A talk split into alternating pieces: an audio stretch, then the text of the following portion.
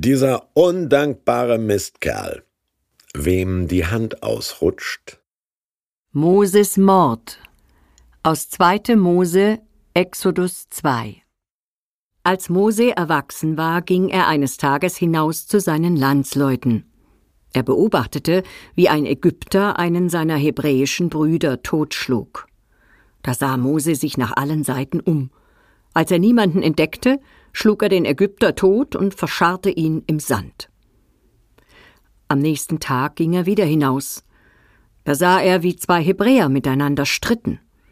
Er fragte den einen, der im Unrecht war, Warum schlägst du ihn? Der antwortete, Wer hat dich zum Aufseher und Richter über uns gemacht? Willst du mich auch totschlagen, wie den Ägypter? Da bekam Mose Angst und sagte sich, es ist also doch bekannt geworden. Als der Pharao davon erfuhr, wollte er Mose töten lassen. Doch Mose floh vor dem Pharao in das Land Midian. Der Priester von Midian hatte sieben Töchter.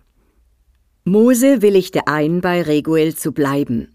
Der gab ihm seine Tochter Zippora zur Frau.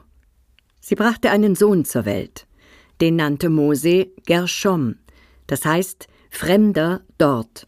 Denn er sagte, ich bin ein Fremder im fremden Land. Der Junge sucht seine Wurzeln. Viele Adoptivkinder ab der Pubertät etwa tun das. Das behütete Söhnchen taucht ein ins gewalttätige Milieu auf den Baustellen. Und es passiert die biografische Katastrophe. Seine Empörung und Selbstüberschätzung explodieren zu einer Bluttat, die den Gegner das physische Leben kostet, Mose selbst aber sein soziales Leben kosten wird. Wem die Hand ausrutscht, wie wir verharmlosend sagen, dem sind vorher schon das Herz, der Verstand und die Nerven ausgerutscht. Das ist nicht nur den sozial Schwachen und Bildungsfernen vorbehalten, das kommt in den besten Familien vor, sagt die Bibel. Mose, das gut integrierte Migrantenkind, begeht einen Mord, bedient das Klischee aller Rechtspopulisten. Er ist erschütternd undankbar gegenüber seiner warmherzigen Adoptivmutter und allen Lehrern, die ihn förderten. Was hätte er alles werden können im Pharaonenstaat? Welche handverlesenen Heiratskandidatinnen hätte man ihm auf glanzvollen Festen vorgeführt? Alles vorbei, alles versaut. Er wird als Terrorist gesucht und flieht ins Ausland.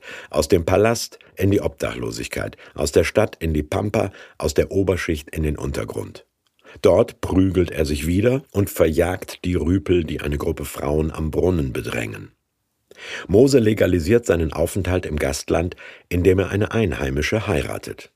Aber sein erstes Kind nennt er Fremdling in fremdem Land. Beheimatet sein klingt anders, oder?